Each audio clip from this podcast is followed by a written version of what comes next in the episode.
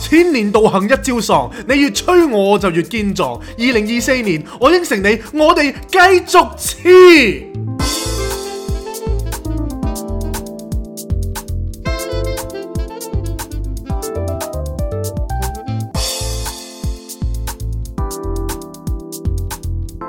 Not a romantic story. Cindy, Jason。嗱，大家聽到啦，係聽到我哋幾有決心啦，冇錯，因為準時係缺德，誒、係遲到係美德，所冇錯，以我哋繼續誒、呃秉承呢個遲到係美德嘅傳品統行，冇冇錯，錯，繼續咁做落去，冇做錯，呢個 podcast 界嘅人瑞，同埋遲到王，冇錯，話俾大家知，永大聲遠都唔需 要啲，準時。話俾大家知，今日星期幾？星期係我哋爭大家幾多集？二三集有冇 shame？ ，no shame，哇，好嘢，good job！咁歡迎大家繼續留守啦。係咁啊，嚟到二零二四年嘅第一集啦。大家好嘛？咁就係歡迎大家翻到嚟《Not a Romantic Story》嘅第九季第十六集。係我係 Jason，我身邊有。 Cindy，大家好，喂，其實二零二三年大家冇穿冇爛都應該還得神落喎，其實講得啱喎，真心係喎，嘛？係啊，即係每一下生命都係奇蹟咯。真係啊，因為我哋誒、呃即係嚟到呢一個二零二四年係啦，可能大家都有唔同嘅展望啦，係咁我哋都係一樣嘅，唔係其實喺度諗翻呢，二零二三年呢，其實反而係我哋好似比較好嘅一年啊嘛，我諗係誒 roller 多啲 coaster 突破咯，咯，都係嘅，因為你跌咗個谷底之後，你再彈翻上嚟，你彈一米都係高一米唔係咁。應該二二年先係谷底啊嘛？我唔知，我哋都霉咗好幾年啊，係係哦係啊，咁但係都 OK 嘅唔係，，所以我就話咯，其實你誒、呃即係好嘅事嘅時候呢，我哋發唔到達啊嘛。冇錯，但係梅市嘅時候就未必係我哋係最差啊嘛。係啦，咁所以其實誒、呃大家嗰啲咩好年啊、壞年啊，其實有乜所謂啊？冇所謂㗎，即係自己真做係法嚟嘅啫。即係真係自己去誒、呃、調整個心情啦，係做自己應該做嘅嘢啦，咁就唔好俾個大環境影響太多。咁其實你都會有自己嘅誒、呃出路係啦，出路咯。係啊，咁喺呢一度即係都祝大家新年快樂啦係，祝大家肥肥白白啦，開開心心啦，健健康康啦係。疊字係特別多祝福嘅，因為好似呢個 double 咗好嗰事個成快樂雙咁啊樣啱啦。係咁啊，好多謝大家繼續等我哋啦。冇上錯個禮拜呢，我就去咗上山修行，嚇，咁啊閉關又冇電話冇 network 啦，係咁啊冇冇講嘢添嘅直情。係咁就誒、呃剩翻阿 J 坤一個就獨守空位位係啦。咁你感覺如何呢？感覺就孤獨 咯，從不喜歡孤單一個咯，係，係。但偏偏就孤單一個係嘛冇錯啊！冇呢幾日呢，其實因為實在即係嗰排啦，即係係先至上山嗰幾嗰幾日啦，其實係好多嘢做嘅，即係其實工作上啊，即係揦手唔成勢啦。咁你知啦，有陣時候即係如果人多起上嚟呢，其實你兩個人都覺得一腳踢噶嘛。係，咁所以其實而家即係我一個人啦，咁啊更加獨力難支咯。但係誒、呃我唔喺度嗰幾日呢，多唔多人嚟鋪頭呢？我唔係好記得啦，我已經唔記得咗即係啦。我尋日食咩我都唔記得啦，哦，唔緊要，係咁啊我哋都啱嘅，唔又好唔算記住太，多咯。即係應付到嘅。係係，喂唔係喎，突然之間你講起呢，話誒、呃都好嘅，唔好記住啦。係啊，其實我唔知喺節目有冇講過啦。其實善忘係一件好事嚟嘅喎。先忙係好事。係啊，即係你當你唔記得呢，係一件誒、呃即係譬如你啲隔夜仇又唔記得啦，嗯跟住琴日發生啲咩唔好事又唔記得啦，好事又唔記得啦。其實你係唔會 cling 住任何一刻嘅喎，其實係㗎，即係你好似死咗就突然之間你就一個解脫咁樣，因為你乜都唔記得。或者係你每一日你都會好似一個新嘅開始咁樣咯。係即係你諗下，譬如如果你誒、呃去一個地方啦，係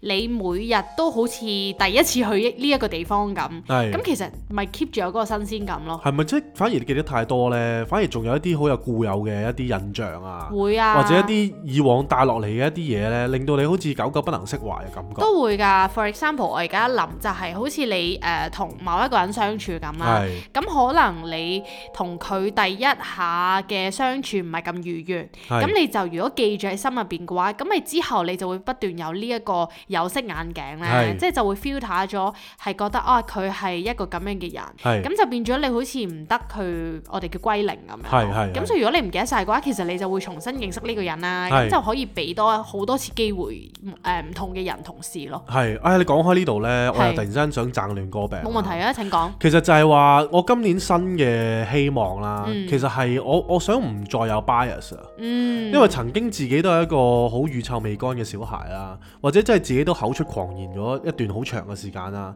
跟住突然之間先叫做即係人品好似即係好似。誒唔係發財啦，總之立品啦，純粹係係啦。咁其實每個人都好應該值得係有改變嘅機會咯。真係啊，即係譬如我舉例啦，如果你係好憎一個人嘅時候，或者睇極都睇唔順眼一條友嘅時候呢，我今年我係想將我呢個印象去改變，啱啊，因為其實佢都有權利，或者佢都有一個誒、呃可以改變嘅機會。講得好好啊，係啊，即係譬如你你好難保突然之間佢突然之間又立品啦，突然之間又接觸到佛法啦，或者突突然之間身心靈咁樣啦，都可以變做另一個人噶嘛。係咯，即係可能有一日佢終於醒覺自己要改變，係咁啦佢就會變咗另外一個人啊啦。又或者佢唔需要改變，但係深刻可能佢轉變咗某啲心態呢，佢將成件事可能扭轉咗咁樣呢。咁其實係咯，即係其實我我嗰個固有印象都應該抌咗佢咯，其實係啊，即係每一日都係新嘅開始咯。真係啊。係啊你，呢個呢，你令到我諗翻起呢，我上山嗰一個禮拜呢，其實我感受良多啦。係咁其中有一個好深刻嘅位呢，就係、阿、師傅有講過呢，佢係就係話，譬如我哋而家講即係 let's say 修行修行啦，其實係係講緊你點樣修正自己個行為啦。係咁佢話呢，每一個人都會有一個習氣嘅，咁嗰個習氣呢，其實可以改變嘅喎、例如啦，如果有一個人佢係誒呃好想改過嘅，係咁佢可能誒、呃本身當佢唔係成日笑嘅人啦，可能誒、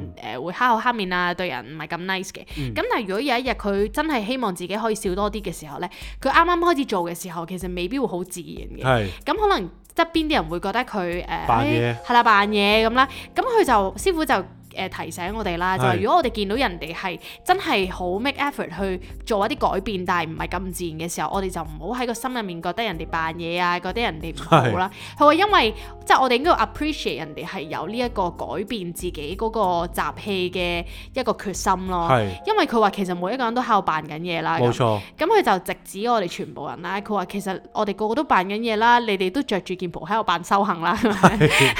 話但係冇問題㗎。佢話扮下扮下就係真㗎啦，即係係你要俾個機會人哋去扮，咁冇然後錯佢先會越嚟可以越自然咁樣咯。冇錯，冇嗯咁我覺得錯，師傅即係點解我哋咁中意我哋師傅呢？係就係我覺得佢講嘢其實好好直接同埋好好生活咯好生活化咯。係係。佢好搞笑㗎佢係。咁仲有幾個好同埋好好點講啊，好妙啊！我覺得佢講啲嘢係啊，你諗一諗其實係真㗎喎。係。即係佢會好直咁講接真，人人譬嘢如咯你。喺你阿媽面前，你又唔會特登講粗口啊。係咁其實你都係扮緊嘢㗎。你平時係都成日講粗口㗎嘛？即係 I mean，冇有我咩喺我媽面前唔都有係我唔係講緊你啊，即係 in general general 係係啊。係哦你唔好咁快剔咗， 係即刻你關我自事己咁先樣得㗎係嘛？係啊唔，係其實真嘅喎，即係譬如好似即係好似誒、呃 let's say 我哋誒啱啱拍拖先算啦。係咁你一開始你梗係要保持你個形象㗎係啦，啊你屌有又偶像請食包袱㗎飯啊嘛。有咩咪咩咪買飛睇戲係啊，啊唔？緊要啦咁係樣。啊，唉，你屙屎啊，唉，好好撚臭，唉，唔緊要係啦，啊好屎係香臭啊啦咁樣唔。你係而話好家香你而家屌撚到，哇！屌你屎咁撚臭啊！你話唔係，但係我我屌還屌，我繼續留喺你身邊㗎唔喎係。我知，唔係即係咁講啦，係即係咁講係係咪即係之前你甜言蜜語係啊啦嘛係啦，即係話誒哎唔係㗎咁樣，誒、你啲屎真係好香啊咁樣係。唔係啊？話誒屎係臭噶啦，點會係香嘅啊啫？係啦係啦，咁樣即係會有好多呢啲聲就變鳩埋啊咁樣。係啦，即係甜言蜜語咁啦，係但係而家係喝鳩對方啊咁樣係啦，你閂門啦，開抽氣扇未啊？係啦咁樣係，啦咁樣，咁即係係一定會咯。咁係但係前面嗰啲扮嘢其實係我哋應該係唔好覺得人哋虛偽咯。係其實我以前細個都會咁嘅，即係我以前細個呢，我會誒驚人哋覺得我假嘅。係咁但係諗諗下呢，其實我喺度諗，其實假係有咩唔好呢？係你又唔係去害人。係即係假誒事，我唔係講緊話你雙面人啊啦，即係喺人哋面前就還好，喺背後就吉鳩人，即係唔係呢種啦。係而係譬如如果你誒、嗯、對住每一個人都係好 nice 嘅話啦，係其實唔係虛偽咯，係係就算你唔中意嗰個人啦，但係你對佢都 nice 嘅話，其實你係一個尊重咯，係因為你唔想俾 hard time 人啊嘛。唔係即係我覺得改變都係要時間噶嘛，即係係改變你都要 put effort 啦，跟住慢慢一步一步嚟，即係戒煙都要時間啦。冇錯，即係所以你由一個即係有陋習嘅人變為一個叫做好啲冇陋冇乜陋習嘅人咧，係一段好長嘅時間嘅。係啊，所以係話啊，呢段時間咧，我哋要包容咯。冇錯係冇啊，即係錯，見到啲人，我覺得好似頭先 Cindy 所講，佢 put 咗 effort 去改變嘅，你就唔好覺得，唉呢條友屌你假人假義係啊，啊扮又扮撚晒晒嘢嘢咁樣。因為香港人咧，好好中意屌啊，係即係係，好中意屌呢下嘢咧，其實都都都 somehow block 咗我哋成個城市嘅進步啊。我都覺得係啊，我覺得誒、呃香港人呢 in general 啦，其實我哋 observe 到好似都真係會傾向係誒話自己多啲，其實係唔係淨係對身邊嘅嘢咯，反而佢哋對自己都比較 harsh 唔㗎。係，即係有陣時候咧，譬如我喺度，我喺度諗緊啦，譬如誒、呃有陣時候有啲人唱歌咁樣啦，嗯，啊，突然間聽到首好聽嘅歌啦，跟住你都會話啊，好似幾好，你明唔明啊？其實好就好咯，哦，即係係啊好似即係唔得讚人咁係咪係啦，，佢哋會覺得啊，有啲保有啲保留先，啊，好似唔錯，哦，係啊，好似幾得咁樣，咁係但係你永遠都留一個伏線就係誒，好驚自己錯啊，哦，同埋好驚你肯定人哋，好驚俾肯定人哋啊。係你唔覺得？譬如我哋啲朋友啊，或者好多人咧，都好驚俾 likes 咁樣，即係俾 likes 又唔使錢嘅喎，哦，你撳啊一下嘅啫嘛。係咁但係佢都會覺得，唉，我俾 likes 你，即係如果我係一個 KOL，我係咪俾咗肯定你呢？即係我係一個高位咁睇，咁梗係唔應該俾啦，你明唔明啊？係係即係譬如無啦啦 Pharrell Pharrell Williams 咁，咁佢俾俾 likes 你，咁你會覺得哇，佢真係好似好勁咁樣啦 Approve 我咁樣係啦，approve 我咁樣啦。咁其實俾個 like 其實又唔使錢，人哋 成，即係我覺得又唔需要太太咩咯，你明唔明啊係係即係太咁吝嗇咯。咁我哋根據我哋 Quan Sir 袋錢落我哋袋，二零二四年第一波 IG 喪被 like，係總之咧你見到任何一個 post 咧，係你都俾 like 啦，係係啦，就好似 stories 都俾。好似布斯咁尤樣，其是 Lams 啊、係啦誒 Nora Romantic 係 Story 啦啊、 ，Cindy 啊係 Jason Jason 啊啊嗰啲就係 啊，喪俾啊啱俾噶啦。係啦，俾一個都唔即係俾一個佢就算深咗着咗燈咧都唔緊要嘅，可以喪俾嘅咁樣係， 咁啊表示我哋嘅即係誒喜愛啦，係係係就誒 share 呢個快樂啦，係嘛係係，啊對於唔係你我覺身得香邊嘅港係人缺嚟講少愛嘅，即係 in 係 general 香港缺少愛，即係大家好好難免啊！即係譬如香港睇到啲新聞啊，日今日都係睇嗰咩的士啊，跟住啲人途人喺度屌鳩啲的士佬 啊，的士佬又屌鳩翻啲途人啊，跟住揸車又唔睇路啊，即 係好多呢啲嘢啊，你明唔明係啊係啊啊？跟住呢個世界又打仗啦，跟住無啦啦啦頭先睇誒食緊飯嗰陣睇新聞啊嘛係，跟住見到又唔知北韓又無啦啦又肥肥肥啲肥幾粒導彈嘢過去係啊啊嘛。肥啲唔知咩蛋啦，總之係啊，咁唉唔知啊，總之之世界大亂咁樣咯。係啊，咁就我哋控制唔到大環境啦，但係 at least 我哋自己就可以令到呢個世界多翻少少開心咯。係啊，即係少即係少翻啲啲仇恨先啦，哦真係即係呢次真係多翻啲 likes，少翻啲 hate 啦。係，其實好慘嘅。你諗下，有時我見到，即係我係嗰啲呢，我總之我一碌 IG 呢，係我撳到手都手都痛， 係我個個都俾嘅， 係因為我覺得好慘啊。如果唔係，尤其係有時一鋪呢得幾個嗰啲，我即刻 like 啊。 係，即係因為你想佢多啲啊嘛，你出你於唔想憐憫嘅心態啊，都唔係憐憫嘅，即係我都想大家都多啲 like 咯，係係係啊，我都想我多啲 like 噶嘛，係咁所以大家快 like 我哇！啦你，次次啲 post 都好多 likes 嘅喎，都唔係啊，屌你講嘢啊，唔係 OK 啦，四百幾個唔喎。係你你五百個添，你最新呢一唔個係最新嗰個，因為我個 timing 好啫，係咩啊？即係就係人哋一年年都回顧噶嘛啲人，哦，咁我就提早兩三日，係因為其實我真係有感嘅，因為我嗯係同埋我真係好想大家睇到，係，咁所以我就因為我覺得其實呢個故事都幾發人心醒嘅，即係我哋自己自身嘅經歷，係啦，即係因為覺得其實個個都會誒、呃有有喺谷底嘅時候啊嘛。係咁前一兩年就係我哋喺谷底嘅時候啦。係咁你點樣由谷底彈翻起身呢？雖然就唔係好長篇大論啦，咁但係你知啦，我好少寫咁多字噶嘛。啊我一係，寫咁多字，真係代表我真係好有間著啊。你寫得好好啊，其實我就鳩寫嘅，你知唔知咧？你寫完之後咧，我有個中學同學咧，佢係 D M 我啦，係佢就話啊誒、我睇完你老公個 post 啦，啊咁佢話、我我誒、我終於知點解佢係你蘇眉啦咁。係跟住我話吓誒點解咁啊？佢話因為我睇佢篇嘢咧，誒、完全係你會寫嘅嘢嚟㗎咁樣咯，啊即係佢話我哋兩個啲嘢好似咯，其實唔係諗咯嘢都都係哦啊。我係覺寫得描寫文，你係寫記敘文嘅喎。唔係，但係譬如你嗰篇嘢，即係佢講你嗰個感覺啊，係係即係譬如我哋 appreciate 嘅嘢好似啊。係係。即係我哋嘅感動位其實都好似其咯，我實覺我得哋呢以個前都我係嘅。其實我以前唔係咁嘅，哦係咩？係啊，你以前唔係咁噶？即係我覺得我以前係囂張跋扈啲咯。哦我即係未必會 appreciate 人哋對你嘅付出係咪啊？係啊係啊係啊。咁而家咪好咯，你而家變咗一個咁識感恩嘅人，好似好一啲咁咯，好好喎，我覺係好似得，好我啲咁讚咯歎你啊！係咁咁，所以其實真係我覺得二零二四年啦，嗯即係叫做俾多啲機會人哋咯，係啊，真係唔好唔好唔好秒佢先，係啦，唔好秒咗係啊，先。即係你改變好咗少少啦，哇好啊！你真係你真係改咗啦，明唔即係明啊？譬如你見到一個唔係成日笑嘅人，突然之間好尷尬咁同你笑，你唔好話佢笑得唔自然咯，你真係係 appreciate 佢肯願意笑咯係，你直情讚佢添啊！你哇你笑得好靚啊咁，即係你鼓勵佢笑多啲唔係咯。其實咧，我係一個阿豬阿狗都笑噶嘛，係啊，即係我見到人哋我都我喺街度啊，喺 lift 入邊啊，我又笑啊，總之行行去 coffee shop 又笑咁係樣啊嘛係啊，所以其實冇問題㗎，人冇哋㗎當你傻佬咪傻佬咯，冇所謂㗎。啱啊。即係其實你咁着眼人哋嘅目光，因為有啲人咧會覺得咧啊我笑啊，人哋會唔會覺得我傻啊？或者佢覺得你有傻咪陰謀咁樣。係啊，即係有陰謀咁樣啦。咁你有陰謀咪有陰謀咯，唔係咁你冇，咁人哋就知你冇㗎啦。咪就係咯係啊。咁你冇咪唔使剃咗咯，真係。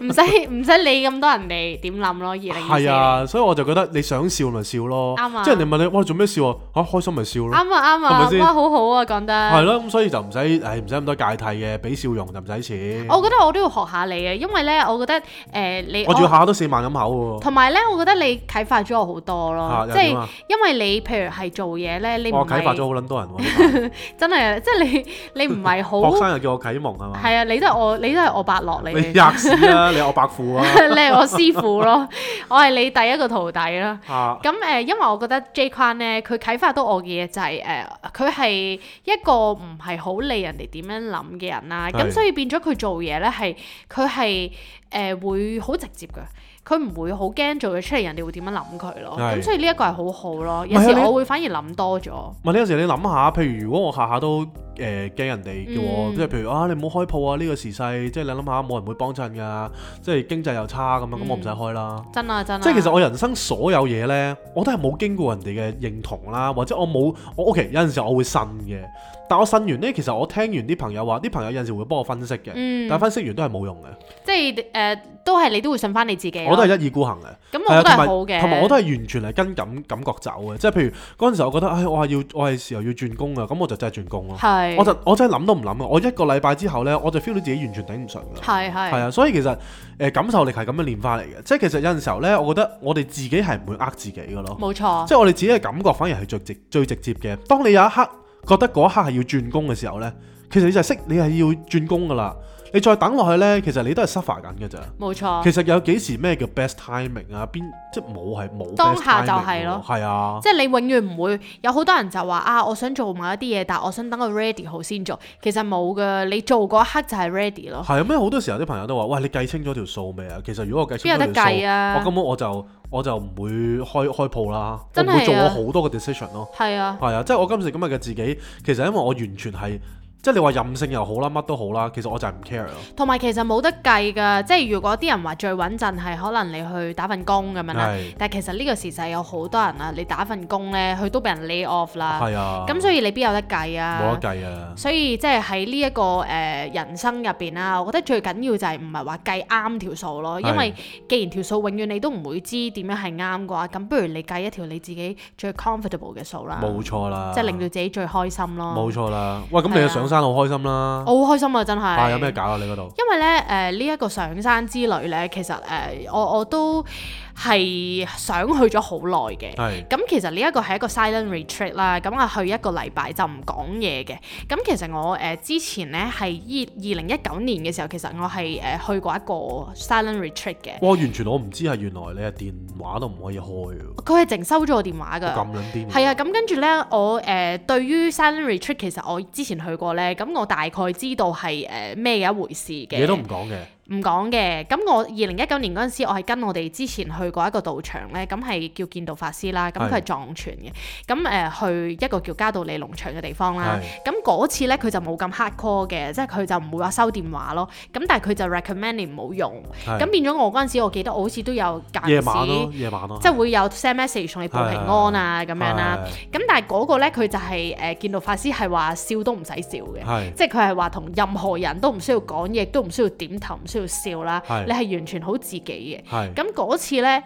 我就覺得哇，其實好輕鬆嘅喎，因為有時你微笑，有時都好似係一種壓力咁樣噶嘛。係咁但係呢，今次有少少唔一樣呢，就係、佢收咗電話之餘呢，其實佢係因為我哋呢個禪院呢係好出名，係好開心、好笑嘅。係咁我其實一開始呢，誒、一入到去呢，我個感覺呢係誒我冇任何 expectation 啦。係咁我都預咗係我呢個禮拜係自己同自己嘅時間嚟㗎啦。係咁我就誒唔係好介意唔講嘢，亦都係唔好介意啲好規律嘅生活啦。係咁所以我一入到去呢，其實我係誒、呃都好 ready 嘅。係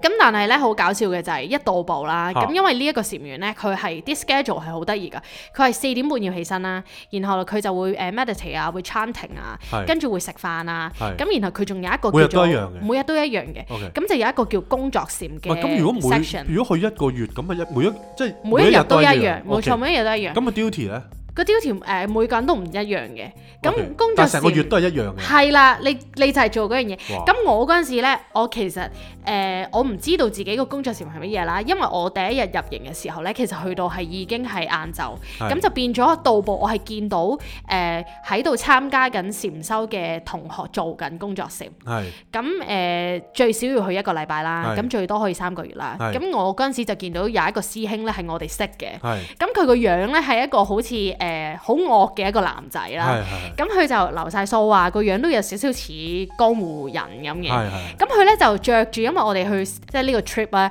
我哋係要做誒、呃要着一個灰色嘅衫，大家都統一嘅，係就叫做工作服咁樣係啦。係咁呢個時候咧，我一到步我就見到呢個師兄咧，咁佢就着住嗰套灰色嘅工作服啦，咁啊戴住頂草帽咁樣，咁啊喺度淋花喎。係咁佢個樣係無無表情嘅係，好專心咁樣係啦係。咁我嗰刻我唔知點解覺得咧，好似監獄風雲咁 樣，即係全部人都着住同一式一樣嘅係係嘅衫，又冇人講嘢，然後大家喺度做緊嘢咁樣係啦係。咁我嗰刻嗰下就有少少覺得咦誒誒 O 唔 OK 咧？呢個呢個係 cam 係我我頂唔頂得順咧？啊咁我嗰刻都已經有少少想笑咁啦。係咁跟住，然後我哋嗰陣時第一日咧，就誒、呃有一個 section 咧，就係、會聽翻嗰一日準備出營嘅嘅同學去分享嘅。哦，每一日都有嘅，誒唔係，佢係一個禮拜一個禮拜咁樣。 OK，OK，OK 咁譬如我入營嗰陣時，就係咁啱上一批人要走啦。係係咁然後咧，佢哋就係、誒、每人都講啦。咁然後咧，我發現咧，唔知佢哋係咪因為成個禮拜冇講過嘢咧，係佢哋個個人都講成半個鐘至一個鐘咁樣啦，即係好多嘢分享喎。係係咁然後咧，佢哋個個都喊喎，即係喺度喊到唞唔到氣喎。喂嚇嚇咁每一個都係喎。係咁然後就喺度分享話，哇誒好、感動啊！呢、個 trip 乜乜乜咁樣啦係，係就話誒、因為我哋呢一個禪院咧係誒禪宗啦，係咁所以佢係會有一個活動叫做參公案啦。係咁其實就係、誒、入去誒、公案室嗰度同師傅一對一，咁佢係就會問你一啲問題嘅，係咁係你就會答佢咁樣啦係。咁誒、然後誒、每一個禮拜咧就會有三次機會係同師傅參公案。係係啲問題好搞笑噶嘛，係嘛啲問題好但搞笑係唔講得嘅呢呃誒唔度、可以講嘅，係譬如佢會問佢問你嗰個公案係問你點解人有五隻手指嘛？係係咁我我今次我都參咗你呢一個啦，係我參完㗎啦已經。係係咁係我有我而家我個公案係誒點解人有一個口咯？ 係咁呢個係即係係係啦。咁跟住然後咧，同師傅參公案嘅時候，其實你都會有機會同師傅去傾偈咁樣。係咁然後咧，每一個同學啦，佢都會講話誒最尾一次同師傅參公案，係就唔知點解喊到癲咗，係師傅係咁遞遞紙巾咁樣。係咁我嗰下聽咧，我就喺度諗，咦誒吓、雖有然咩咁感動啊？係啦，有咩咁感動？雖然我個人都容易眼淺嘅，咁但係我就會嗰一刻唔知點解有個諗法就係、哎死啦！如果到我嘅話，個個都喊，如果我冇眼淚，咁我點算呢？係 即係諗啲好無聊嘅嘢咁樣係。咁 anyway 完咗之後咧，咁我就開始我正式嘅誒禪旅修程之旅啦，啦係啦。咁然後咧就去到第二日就真係要開始做工作禪嘅時候咧，我竟然發現咧我個 role 咧係要洗廁所啦。哇咁其實我洗廁所刷馬桶我係 O K 嘅。係但係咧識我嘅人都知道，我其實最驚咧係好乸驚頭髮，即係我曱甴都唔驚啦。係但我真係好驚頭髮喎，係我係驚誒，尤其係你譬如廁所啊，即係你洗完頭咧濕疊疊嗰啲咧，係咁我係一住嗰啲啊，一住嗰啲我係發菜咁樣係啦，即係我係連自己啲頭髮我都好驚，我啊係每一次執即係沖完涼執自己啲頭髮咧，我都好想嘔嘅。係咁跟住然後呢一個 role 咧，你幾時知咧？就係第二日開始正式全日佢宣禪布修。嘅佢佢有個工作表咁樣啦，係咁然後法師就會逐個逐個安排就啊，Cindy 你誒誒、呃你就今日就你個工作禪個崗位就係負責誒、呃執洗廁所，咁洗廁所要做咩呢？就係、咁其實佢哋係誒其實個禪院係新起好靚係係嘅。係咁但係佢係誒你當十個人一間房啦，係咁然後十個人十個女仔一間房，咁佢就會有一個廁所，個廁所其實係有三格嘅。係咁個三格咧就誒、呃有沖涼啦，再加廁所啦。係咁然後佢出面咧就會有一個係誒好長嘅星盤，即係俾大家去誒刷牙刷牙嗰啲啦咁。咁其實成件事係好乾淨、好靚嘅。係咁但係你個個人用完嘅話，其實佢會 encourage 大家會執翻自己啲頭髮。係係但其實你點都會有啲執唔完噶嘛。係係咁然後呢，佢每一日都要係洗廁所啦，係即係擦馬桶啦，係然後誒、呃洗地啦，係然後抹晒所有嘢啦，係換垃圾桶啦。係咁因為禪院呢，佢個馬桶呢係唔可以俾你抌任何嘅紙巾落去嘅， ，OK，因為佢係用一個天然嘅化糞池啦。係。咁所以呢，如果有啲人抌個紙巾落去咧，你要執翻起身，係啦，佢會有個夾俾你即刻夾翻起身嘅。係如果你沖咗落去嘅話呢，其實佢個化糞池如果真係塞咗呢，咁佢好大工程嘅。如果佢要清嘅話。係咁所以咧，佢係誒變咗一定要將譬如你誒、呃所有嘅紙紙巾都要抌喺隔離嗰個垃圾即係啊桶。屙完你都要抌喺隔離個垃圾桶啦。係啦。係咁所以我哋其中一個即係你洗廁所係還是係包埋你換埋垃圾桶咁樣啦，係咁係入邊就咩都有啦啊咁。係係咁其實呢啲我全部都 OK，係但係咧我係要知道我要即係執頭髮嗰下咧係，我真係我真崩係潰我崩潰，我想我想離型，我想逃跑啊！係因為嗰陣時聽好多誒嗰啲誒同學 share 咧，佢哋係話頭一兩日都好乸想走嘅係，因為佢哋覺得誒、呃又唔可以講嘢啊，即係所有嘢即係要九點半瞓啊，四點半起身啊咁樣啦，係即係好規律啊，日日喺度 chanting 咁樣啦。啊係咁但係後尾三四日之後，佢哋就開始適應啦。係咁我其實係全部都 OK，你叫我唔講嘢都 OK，但係係執頭髮呢下嘢我真係頂唔順啦。係咁但係你冇辦法，你冇理由真係走噶嘛。係咁即係你荒山野嶺咁，你點 走啊？係你走你都要叫法師幫你 call 的士啦。係 咁你冇冇理由冇理咁噶由咁柒嘛？㗎嘛係啦，咁我有另外一個同修同我一齊做呢件事嘅。係咁然後咁啱我清嗰格咧，佢唔知點解啲人執頭髮執得好唔乾淨咧，係即係主要係好多好長啦，跟住係卡住喺嗰啲格格嗰度咁樣，跟住總之我掹，即係我一做我就做得好乾淨有咯。冇得有冇得戴手套咧？有一戴手套嘅 OK 但係但係都核突㗎嘛。咁然後然後 anyway 我就即係照執啦咁。我嗰下真係崩潰，我執完我真係好乸想嘔啦。係係咁然後跟住唔知點解可能誒、呃你又抹個馬桶嘅時候咧，係咁唔知點解係咪又上一手可能去廁所嘅時候，係即係彈咗上嚟咁樣，嚇即係你都照清咁樣。係咁嗰下我係即係就係、第一次想去，逃跑咯，係就係想逃跑咁樣。係咁但係你只可以硬着頭皮咁樣去做啦咁係。咁然後呢，誒、然後我就一路執咁，咁呢呢個 role 呢，我本身因為我見到其實有好多工作崗位嘅，係譬如有啲人又淋花咁樣啦啊，咁有啲人又可能係啊點解誒淋花嗰個唔係我咧？係咁啊啦，即係拖地啊咁樣啦。咁我就喺度諗，誒、可能我冇嘢嘅，可能即係呢一個崗位，我估應該係 ro- rotate 係嘅，即係係冇係理由每一個人做死一個崗位噶嘛，咁好唔係 fair 啫，係咪先？係 咁點知我去睇嗰、個即係個表啦嚇，哇！屌，原來我執足七日咁樣， 即係 都係我嚟喎。係係。咁跟住啊我咁冇辦法啦，你冇理由同法師講話我唔哦 做咁㗎如果嘛。佢成個月咪就係成個月都係做同一樣嘢？成個月我就唔知佢會唔會有另外一個 treatment 啊？哦，可能一個禮拜一個禮拜咁樣。係啊，我估㗎，我唔知啊， OK，OK 係啊係啊可能係都唔一定。 O K 係啦，咁跟住咁咪硬着頭皮咯，咁咁然後誒、呃呢一個呢，佢一開始係我嘅障礙啦，咁係但係呢，我發現其實只要我去執呢，係我一路一路去收嘅時候呢，係其實我而家係真係放低咗咯，係放低咗啲頭髮，係啊，跟住我去到第三四日呢係，其實我執到冇 feel 咯，嚇即係我係。三十一年呢，我第一次係真係好似克服咗我一個內心好大嘅恐懼咁樣咯。有 O K 靠你啊，可以啊，而家咁然後去到呢，誒、呃最後一日啦，參公案。係咁然後咧，我入到公案室啦，係咁師傅就問誒啊 Cindy，即係點 How 啊 are 你 you 咁樣啊係啦，跟住突然之間爆喊喎，係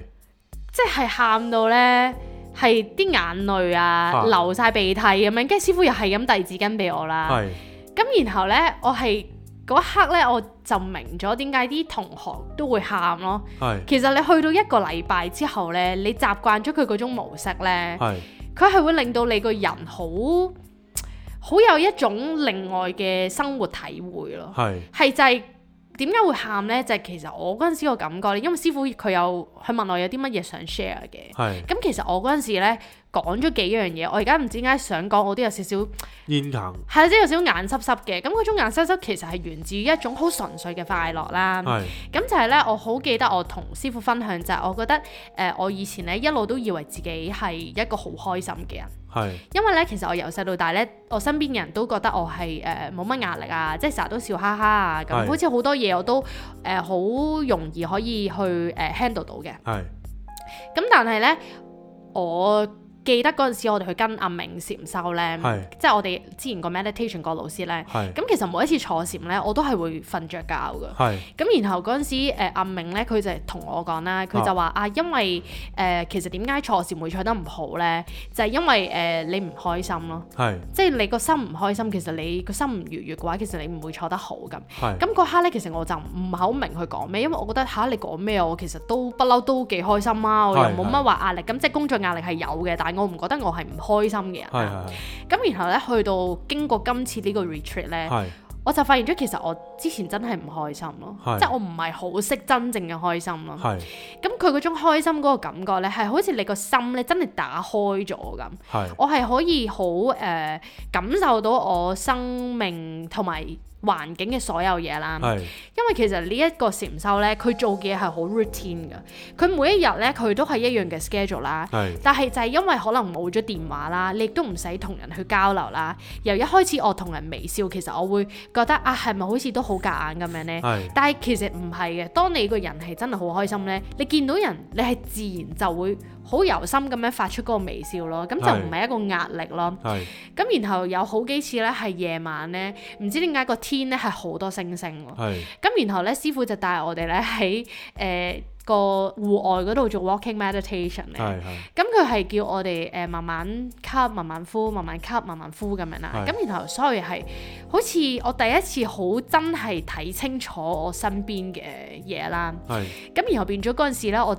亦都除咗黑咗隻頭髮之外咧，係我終於 meditate 我冇再瞓着覺咯， OK 係我感受到幾好啊嗰種呼吸係咩意思咯？因為嗰陣時阿明有講過話，誒、我呼吸好機械化啦，係係咁就好似我誒係咯，好死咁樣咯，就係咁呼就咁吸，咁冇乜感情。係咁然後今次咧，我發現其實只要原來你好好咁樣食飯啦，係你好好咁樣行路啦，係你好好咁樣一百 percent 做你當下做緊嘅嘢，其實你就自自然然係會好識得點樣去好有感情咁樣去呼吸同埋行路咯。係跟住而當你只要係好好咁樣做好每一個動作，其實你自自然然個心就會好容易感受到所有嘢咯。係係係係，其實經過呢個日子之後呢，你覺得你有冇 miss 到任何嘢啊？即係譬如你睇翻電話啦，你有冇 miss 到任何一啲嘢？冇啊，就係、呢。我嗰陣時其實我我 J Con 都之前成日話我係好 attached to 我部電話噶嘛，係即係講緊可能我行路我都要撳電話啦。係然後我成日咧放低部電話，我過可能幾秒我就要撳一撳嚟睇啦。即係係我成日覺得會有人揾我啦，好係驚會誒、呃人哋揾我，我會揾唔到我啊，係好驚會 miss out 啊。係跟住就算 Instagram，我又好中意睇人哋啲嘢啦。就算係我自己唔係好 update，但係其實我好係好好誒睇人哋啲嘢嘅。係咁但係咧嗰日咧落咗山之後咧，咁、啊我係誒、呃完全用電話嘅慾望係冇乜啦，即係除係咗真係要覆返啲 WhatsApp 啊，係係但係我係完全咧冇撳入去 Instagram 咯，係即係係亦都冇意欲係要去睇人哋啲嘢，即係我就發現咗其實好似當你個心好滿啊，係你係好你係好誒睇到你生活嘅所有嘢咧，其實係你唔會再對人哋嘅嘢有興趣咯。係，又或者其實我哋而家都有啲説法就係話，其實我哋係行緊人哋嘅步伐啊嘛，而家係，即係我哋望住人哋嘅生命去行啊嘛，係啊，唔係行緊自己應該行嗰條路啊嘛。係啊，係啊，即係譬如好似我咁有陣時候，我見到人哋啲 design 咁靚，或者人哋做啲嘢咁靚呢，其實我係有少少個心入邊呢，都係想，即係羨慕啦，又或係者係好想做到嗰個 level 啊嘛。係但係其實如果我誒、呃、忠於自己嘅時候呢，其實我唔 care 我哋揾咩 reference，真係啊即，係其實我我我我開心或者我係做到咁咁咪得咯。係啊其，實我唔需要睇任何咩 reference 應該點樣做㗎。係啊，係啊，所以有陣時候係即係電話呢樣嘢，其實有好有唔好啦。即係我自己覺得又唔係完全唔好嘅，唔係嘅只不過但係如果你可以即係感受到大自然嗰種好處呢，係唔一樣嘅嗰種快樂。同埋譬如有好多快樂嘅嘢係我即係好 take it for granted 咯，係即係我一路以為自己好熱愛我生命嘅，係其實以前，但係其實經過今次呢個 retreat 之後呢，即係當我真係可以好喺嗰個環境、嗰個狀態入邊去專注做好我做好我當下嗰個動作呢，我就會係發現其實我其實我係冇冇一百 percent 咁活過我嘅生命咯。係即係嗰種感覺其實點解會喊呢？其實好震撼嘅感覺啦，即係覺得譬如好似誒好簡單嗰陣時、呃、新年呢，一月係一號啦，咁係就佢有個活動就係行山嘅。係係咁我哋就跟誒、呃我哋一個其中一個法師啦，咁就由禪院呢，就喺麓湖咁樣一路行行咗去一個叫姜山嘅地方。係咁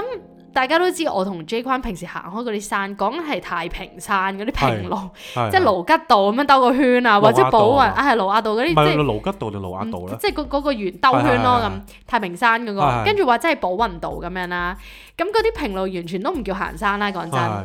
咁佢咧堅係咧係誒嗰啲誒路咧係石頭搭出嚟係嘅喎，跟住或者係啲碎石啦洗。俏啲嘅，係啊，真係你係會係我真係試過幾次㗎。係咁跟住然後你又冇乜扶手咁樣啦，係然後係好乸遠嘅喎。咁然後嗰陣時咧係跟住法師一路行咧，咁然後我係望住前面，佢話嗱我哋個終點喺對面，咁佢指住對面嗰個山係好乸高喎。係我嗰下有啲哇仆街，我點行啊咁啦。係。咁但係大隊一齊行，你冇理由話自己其實得唔係好㗎嘛。遠嘅咋，有陣時候你咁樣行，其實咧佢我哋行咗兩三個鐘嘅，係係啦，你來回咪四個鐘咁樣咯。係咁但係咧，我嗰陣時係一路望住好遠咧，我就好驚嘅。係咁但係誒、呃但係因為前面係即係你每一個腳步都太陡峭啦，係咁所以變咗咧，我只可以着重即係專注行好我當下嗰嗰一步啦。咁係然後法師就話：哦我唔使驚，大家即係小心啲我啊！即係你大觀法師都一齊行，誒係大公法師冇行，誒 OK 本信法師行咯。係咁佢就話啊誒、大家行好誒、眼前嗰一步啦，咁樣。係咁然後咧，我發現其實當你好專注咁樣行好你眼前嗰一步啦，